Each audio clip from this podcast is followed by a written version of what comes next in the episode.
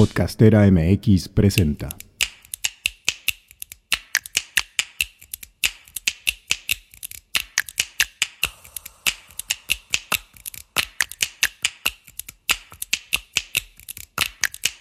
Me llamo Angélica Íñiguez. Estás escuchando Corpus Sapiens, el podcast que va del cuerpo a la danza. Una producción de Podcastera MX. En los episodios anteriores conocimos las historias de dos pioneras de la danza en la ciudad de Guadalajara, México.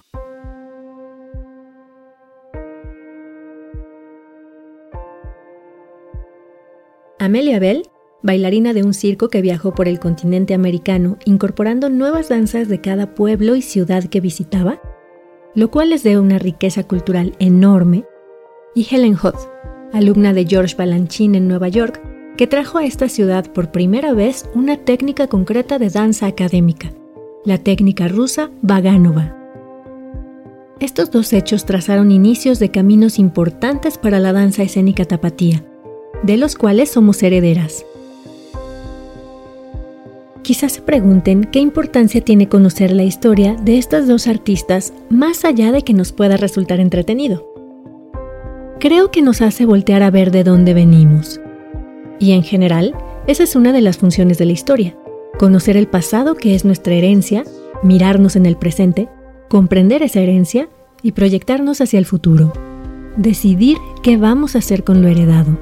La comunidad judía internacional, por ejemplo, ha decidido tomar acciones para recordarle al mundo los hechos del holocausto.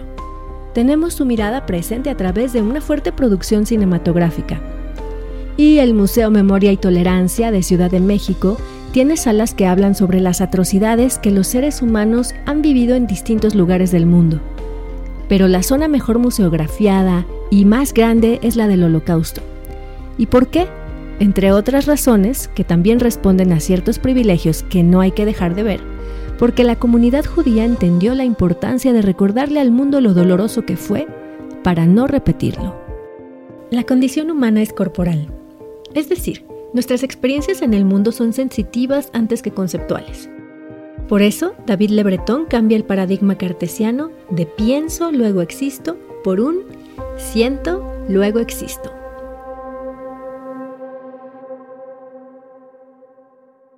Nuestros cuerpos hayan pasado por la experiencia dancística escénica, o por la popular, o por ninguna, tienen información del ambiente en cada célula que ha hecho que tomemos posturas específicas, modos de caminar, de conducirnos en la mesa, en la cama, en la calle. Tenemos experiencias incorporadas, que muchas veces están más cerca de la cultura que de la biología. En cualquier lugar donde nos desarrollemos, lo hacemos en parte con la herencia de quienes estuvieron antes que nosotros y que muchas veces allanaron el terreno. En la danza esa herencia forma parte de nuestros músculos, de nuestros huesos, de nuestra psique y de nuestra manera de ver el mundo. Así, es posible que en la manera de realizar movimientos cotidianos, de enseñar o interpretar danzas o de relacionarnos con nuestros colegas, tengamos una herencia de quienes vinieron antes.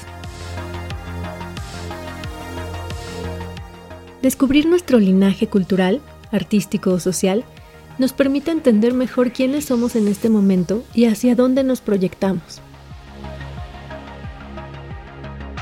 Acerca de los episodios anteriores donde hablamos de las maestras Amelia Bell y Helen Hoth, que si no los has escuchado estaría bueno que te pusieras al corriente, nuestra amiga y colega Adriana Camarena nos grabó el siguiente mensaje. Creo que esta eh, falta de memoria histórica también es un, es un huequito ahí que, no hemos sabido cómo, cómo solventar o cómo sortear, porque en muchos casos no, no sabemos que esto ha sido siempre.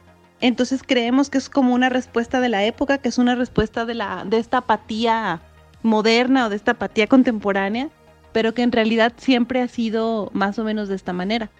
Entonces me parece muy interesante cómo, cómo lo abordas desde una perspectiva histórica, pero que pone un poco la luz sobre esta, esta deficiencia de la formación de públicos, no solamente para la danza, sino en general para las artes escénicas y en general para las artes. Si el contenido de este podcast te mueve algo, puedes comunicárnoslo a través de los medios que te dejamos en la descripción de este episodio. Desmenucemos la herencia. Amelia Bell y Helen Hodd fueron contemporáneas. Se conocieron y trabajaron a la par, pero nunca juntas. Más bien fueron rivales. ¿Les suena familiar? A mediados del siglo XX había un gran recelo artístico. Cuando entrevisté a Helen en su cumpleaños 80, mientras comíamos pastel en su casa, me contó de la rivalidad que existía entre ellas, una competencia que no les permitió trabajar juntas en ningún momento. Me pregunto qué habría pasado si ambas hubieran realizado algún proyecto en conjunto, si hubieran compartido y potenciado sus saberes y esfuerzos, su público.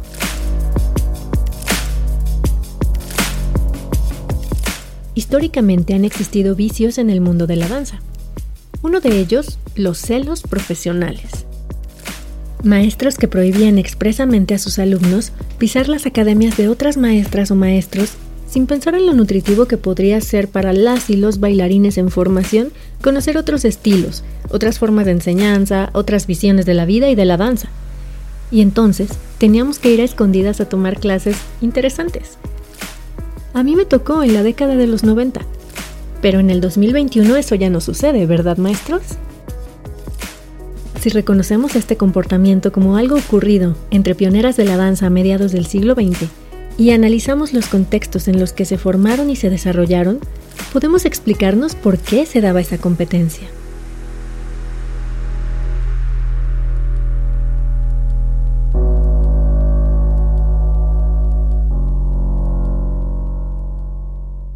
Una de las labores de la investigadora es hacerse preguntas, crear hipótesis, imaginarse cosas. Podríamos pensar, por ejemplo, que en la década de 1950 la población era mucho menor y la que tenía el privilegio de ir al teatro menos aún.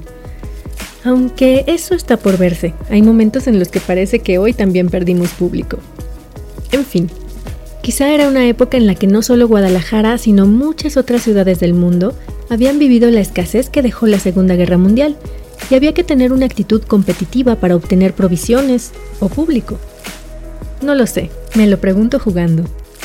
Es posible que esta situación fuera una herencia de siglos anteriores en Europa y que se transmitiera de una generación a otra como parte de los métodos y contenidos en la enseñanza de la danza, sin que nadie lo cuestionara. Pero si lo volvemos evidente y reflexionamos sobre ello, podemos darnos cuenta de que los celos y la envidia como modus operandi de las y los profesores de danza quizá tuvieron su función en su momento. Pero hoy son una práctica que resulta muy impráctica, inoperante, que a nadie beneficia, por lo que resulta absurda. Implica planteárnoslo como gremio y también hacer trabajo personal. Personas de la danza del siglo XXI, ¿qué tan trabajado tenemos este aspecto del celo profesional? Otro vínculo que nos deja ver el asomarnos a la ventana de la historia es la violencia. ¿Qué tanto se siguen reproduciendo las formas violentas de enseñar la danza? ¿Qué tanto las y los bailarines en formación viven violencia racial, de género, de clase o abusos de poder? Incluso, ¿qué tanto se han refinado esas violencias? ¿Cómo se ven y cómo se mueven esos cuerpos entrenados con violencia física y emocional de por medio? ¿Cómo se viven a sí mismos y cómo viven esa violencia? ¿De qué manera son partícipes o reproductores de ella? Si recordamos que los maestros de danza de antaño utilizaban una vara para golpear a las y los bailarines y así corregirlos y, entre comillas negritas y letras fosforescentes, ayudarlos a ser mejores, podríamos darnos cuenta de que esas prácticas se parecen más a un adiestramiento canino que a la enseñanza de un arte que se asocia con la libertad y la expresión auténtica. Y nos parecería inadmisible que la violencia física siguiera estando presente en las escuelas de danza del siglo XXI pero ¿saben qué? Sigue existiendo.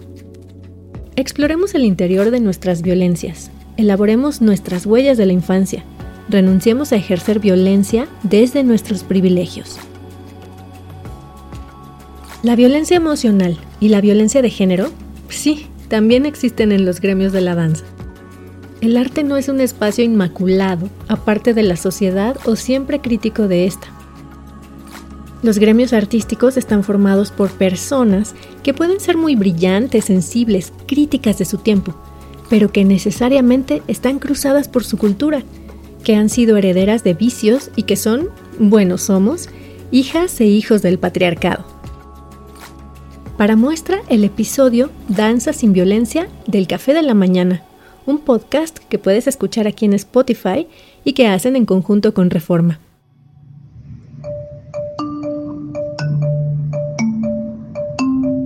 Cuando algo te gusta y te gusta tanto como para dedicarte a ello, hay muchos riesgos que estás dispuesta a tomar. Pero entre esos riesgos, no esperas poner tu integridad ni el respeto a tu ser y a tu cuerpo de por medio. Desde febrero de este año, estudiantes de la Academia de la Danza Mexicana han denunciado que han sido hostigadas sexualmente por profesores y acosadas sexualmente por personal administrativo y de limpieza de la institución, que depende del Instituto Nacional de Bellas Artes y Literatura, también conocido como IMBAL. Extracto del episodio Danza sin violencia del podcast El Café de la Mañana, una producción de Reforma y Spotify. Pues bien, si no conocemos la historia, no terminamos de conocernos a nosotras mismas, y es más probable que repitamos aspectos del pasado que ya no sirven. Pero las y los artistas de la danza también han sido disruptivos, haciendo cambios radicales en su entorno y abriendo caminos para sí mismos y para quienes vienen detrás. Esta es la historia de Carlos, un niño pequeño, el menor de 16 hermanos de una familia pobre avecindada en el barrio del Santuario, uno de los más tradicionales de Guadalajara. Habían casado a su mamá a los 13 años con un señor mucho más grande que ella. Era 1943 y la hermana de Carlos, 25 años mayor, lo llevó al Teatro de Gollado a ver uno de los festivales de Amelia Bell. Carlos quedó impactado cuando vio danzas interpretadas por otros niños. Sí, varones. De adulto y convertido en una estrella de ballet, Carlos López Magallón ha dicho que para él esa escena fue un antes y un después en la vida, pues allí, sentado entre el público, supo que quería ser bailarín y logró algo insólito, que su maestra le enseñara no solo los sones y jarabes, sino las danzas de carácter, y que le diera incipientes clases de ballet con mallas, zapatillas y todo. Eso sí, a escondidas, pues Amelia era de la idea de que el ballet no era para niños. ¿Qué hubiera opinado el sector conservador de la sociedad tapatía en el poder si se enteraba que le daba clases a un varón? Y en mallas. Sin embargo, esta maravillosa transgresión catapultó a Carlos a la vida profesional de la danza clásica, moderna y del teatro de revista de mayor relevancia en México y Cuba. Carlos bailó en compañías como Ballet Clásico de México y llegó a la posición de bailarín solista en la Compañía Nacional de Danza de Cuba. Volvamos a un momento fundamental, la inspiración. Los artistas de la danza se han inspirado unos a otros y el momento de la inspiración ha sido reiterado en las historias de muchos personajes. Ese instante en el que se dan cuenta que su alma busca expresión a través de la danza. Una vez, Carlos dijo, El primer contacto que tuve con la danza fue en una presentación de Misbel en el Teatro de Gollado. Yo era muy chiquito, tenía seis años, y en la mazurca de Copelia salieron muchachos bailando, y yo quedé alucinado. En ese momento y para siempre, me quedé enganchado en la danza.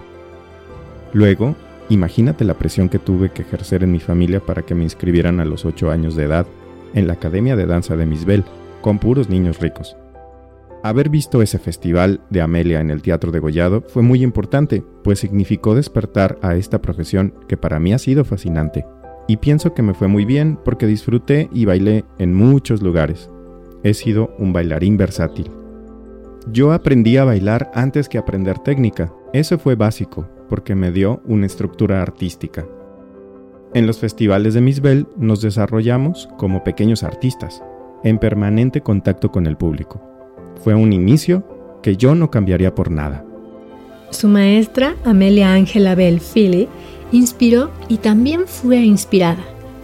Ya les había contado esta historia, pero aquí recuperé su voz auténtica para ustedes. Pues eh, mi primer impacto cuando encontré a, la, Ana Pavlova fue en La Habana. Entonces tenía yo como unos 12 años y estábamos en el palco, mi papá, mi mamá y mi hermana mayor y yo viendo la función y la Ana Pavlova bailaba la muerte del cisne, que era su, su principal bailable.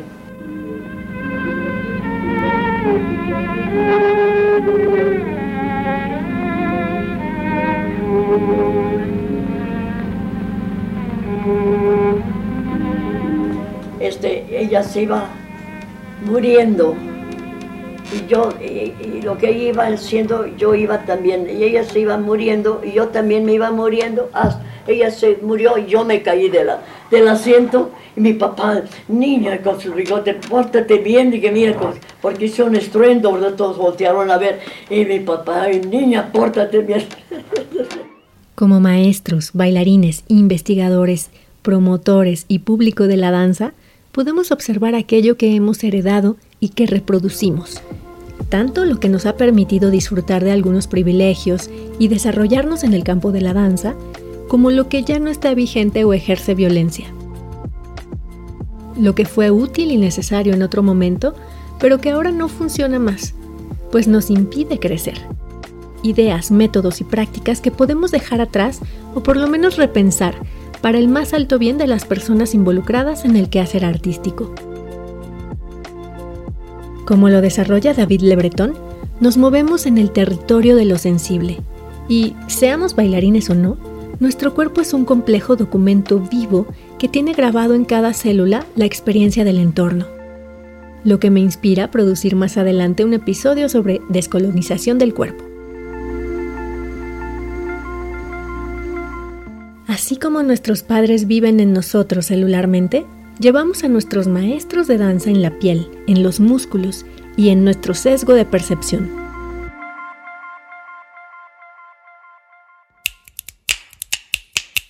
Corpus Sapiens es producido por Podcastera MX.